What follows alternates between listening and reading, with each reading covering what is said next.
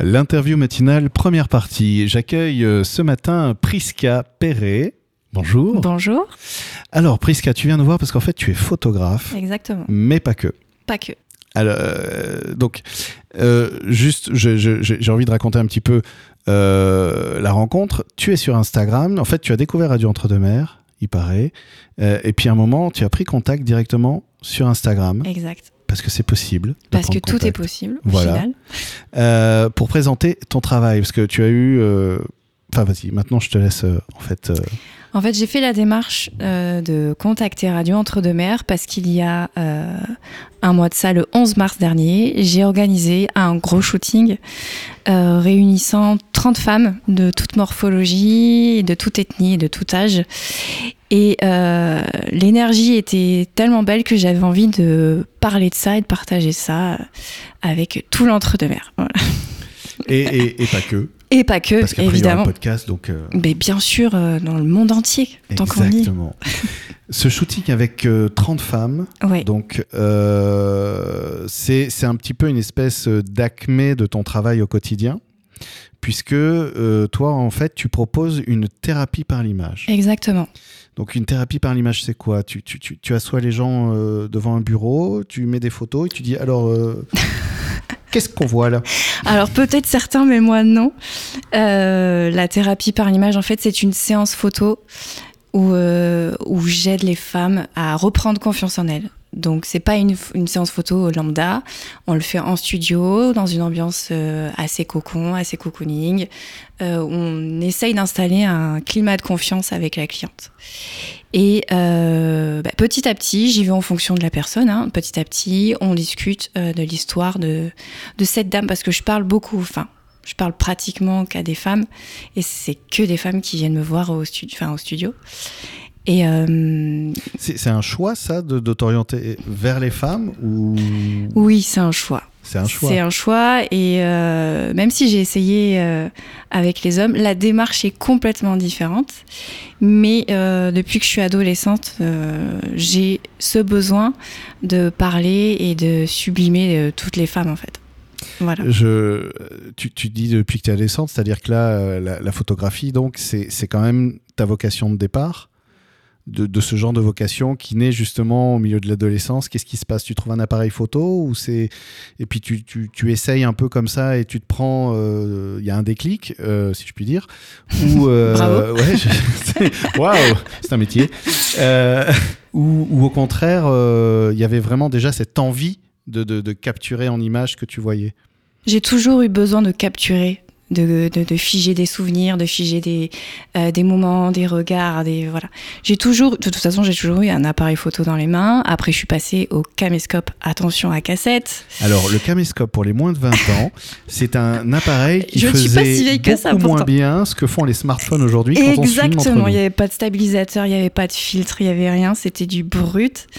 Euh, voilà. Et, euh, et du coup, j'ai toujours eu voilà, ce besoin de figer les choses et, euh, et j'ai toujours aimé la place de la femme, en fait. donc voilà. Donc, allez, alors, quand on a 14 ans, filmer les femmes, si c'est déjà là, si c'est très présent, comment est-ce que ça peut s'exprimer, en fait? Tu, vas filmer ton enfin tu vas prendre en photo ton entourage. Oui. Tu, vois ce que je veux dire? Là aujourd'hui, tu es dans une démarche, on peut aller voir sur ton site. À 14 euh, ans, non, j'allais pas faire des photos de femmes. Je, voulais être conseillère en image à 14 ans. alors conseillère en image, c'est quoi Conseillère en image. Alors vulgairement, mais j'aime pas dire ça, c'est ni plus ni moins du relooking. Ok. Voilà, où on fait une analyse de la morphologie, de la colorimétrie. Colorimétrie, qu'est-ce que c'est? C'est euh, savoir euh, quelle palette de couleurs nous vont le mieux au teint si c'est les couleurs froides, chaudes, etc.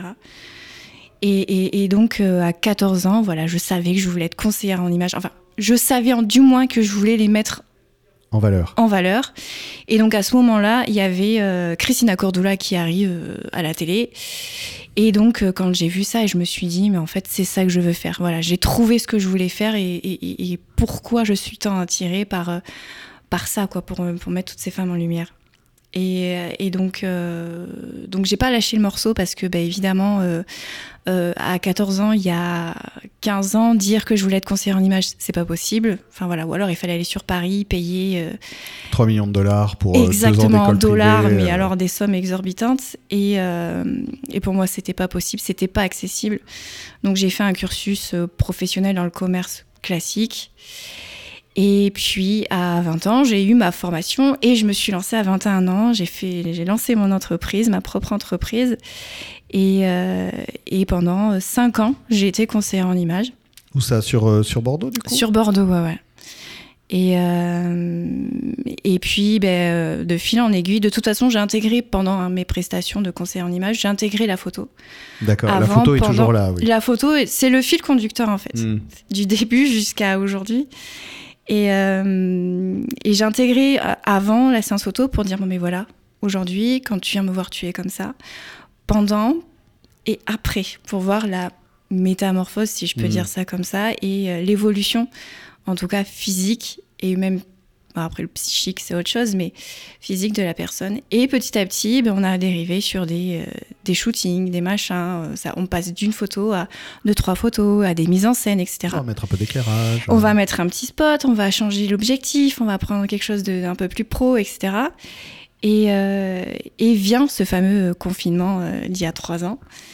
Et je me suis dit qu'en fait, il fallait se lancer. Et, et la thérapie par l'image, ça vient aussi des États-Unis, enfin, comme tout ce qui, comme tout aujourd'hui. Mais les États-Unis, enfin, ils font des propositions. Après, on peut les prendre. Exactement. Et puis nous, on copie, quoi. Donc voilà, c'est. Ah, je veux dire, on s'inspire. On va dire que je me suis inspirée, que du moins j'ai remanié la chose à ma manière en fait. Hmm. Et donc voilà, vient le confinement et je me suis dit, écoute, c'est le moment de le faire tu as envie de faire ça, tu sens que ça peut apporter beaucoup de choses aux femmes. Euh, donc tente la thérapie par l'image et puis et puis vienne qui pourra et aujourd'hui ça fait euh, donc trois ans et demi que, que je, je vis de la thérapie par l'image. C'est-à-dire que tu te lances pendant le confinement?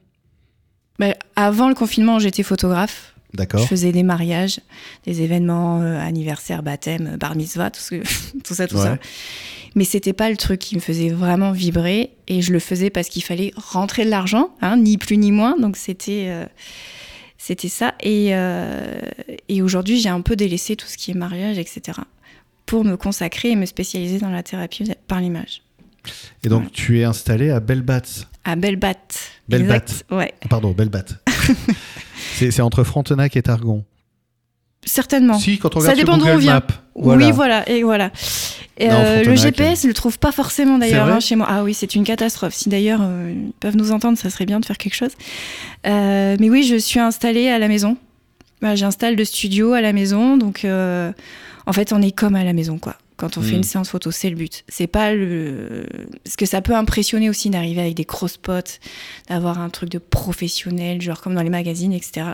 Déjà, elles ont très peur avant de venir euh, donc si en plus de ça, quand elles arrivent à la maison et qu'elles voient qu'il y a des spots de partout avec des gros euh, flashs, etc., ça va encore plus les, les déstabiliser et c'est pas le but. Bah, je connais la démarche, puisque c'est pour ça qu'on interviewe comme ça, assis avec le micro dans la main, et qu'on va pas dans le studio. C'est la même démarche, c'est dire bon, on se détend, on prend un petit thé, on papote. Oui, exactement. Euh, et, et, donc, alors on arrive bientôt à la fin de la première partie de l'interview, ça passe très vite.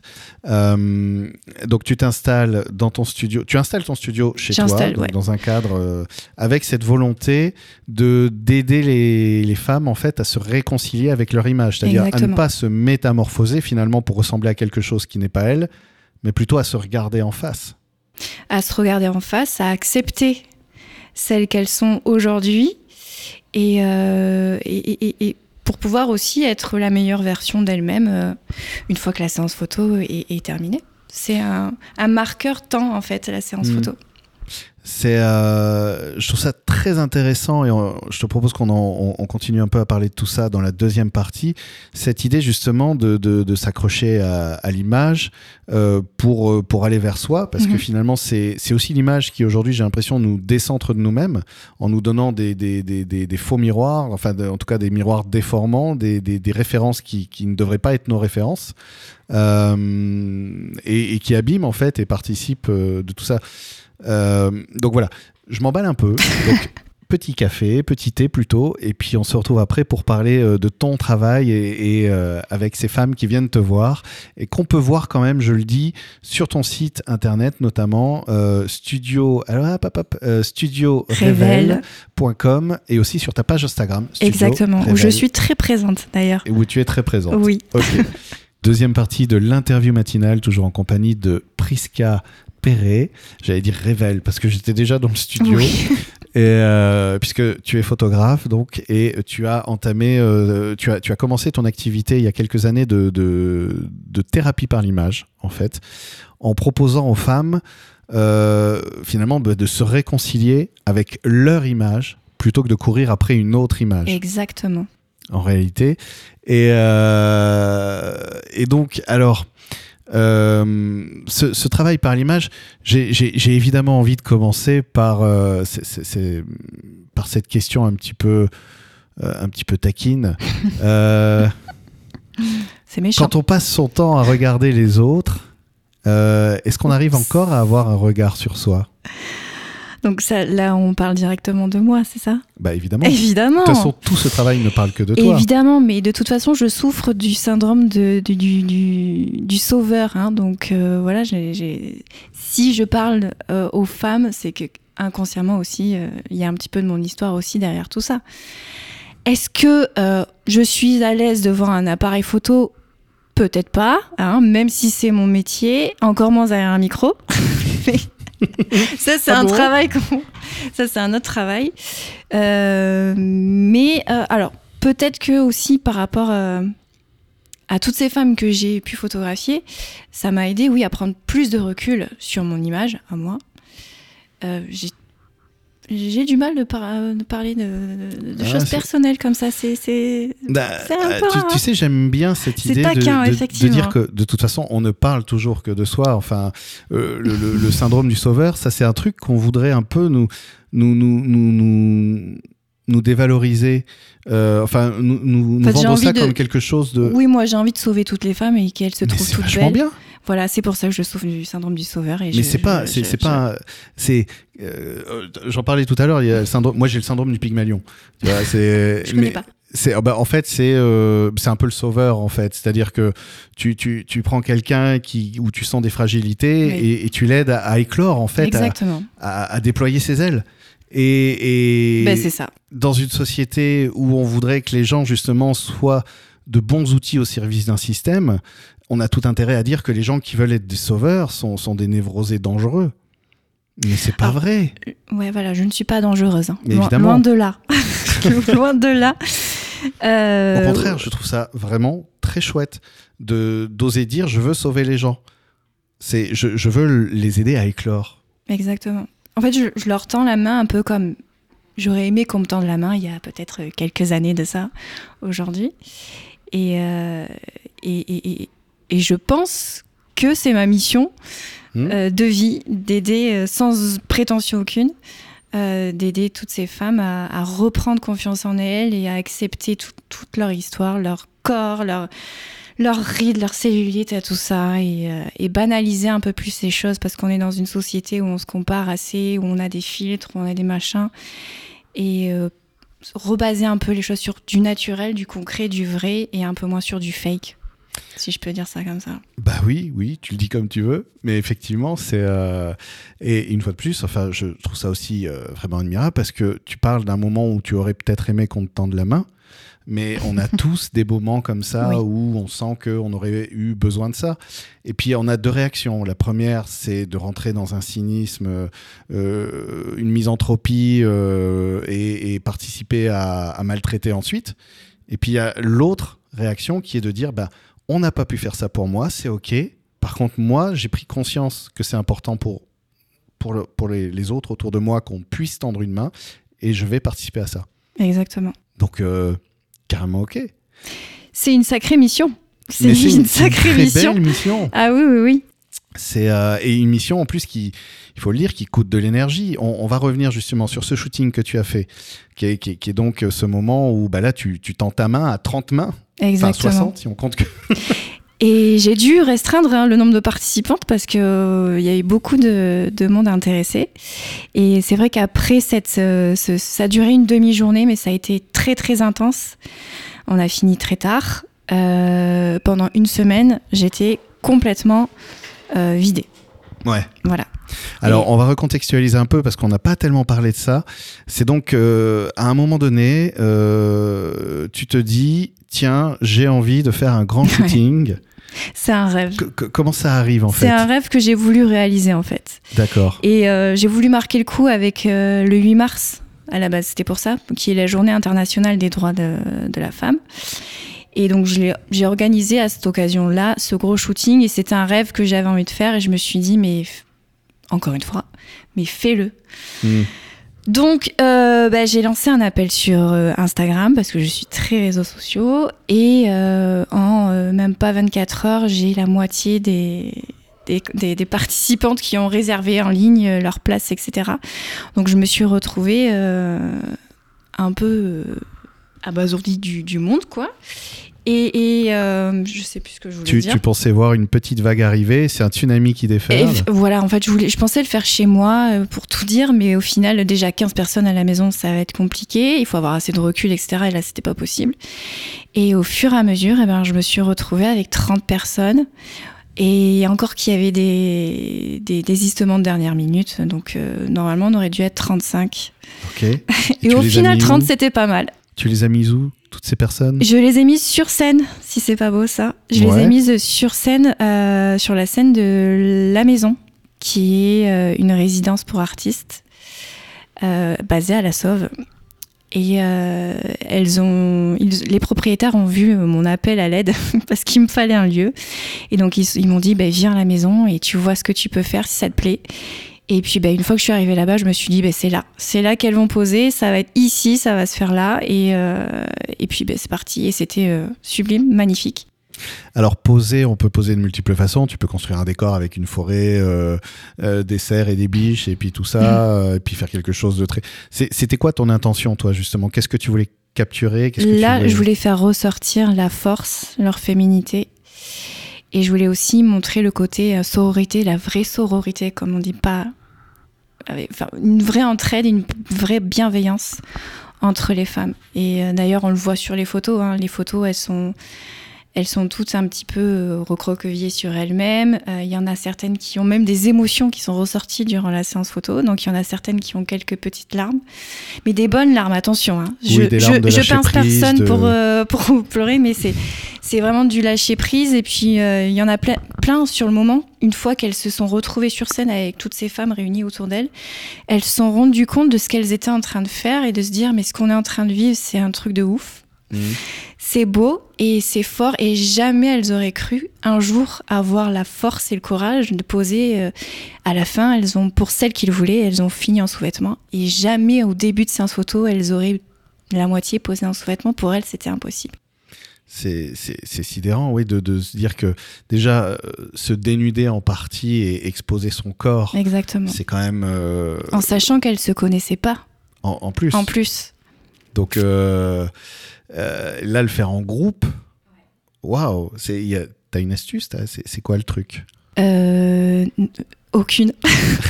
C'est suivre un fil. C'est ça s'est fait. Enfin, après, j'essaye de tout faire pour les mettre à l'aise. J'essaye d'être la plus bienveillante et la plus tolérante possible.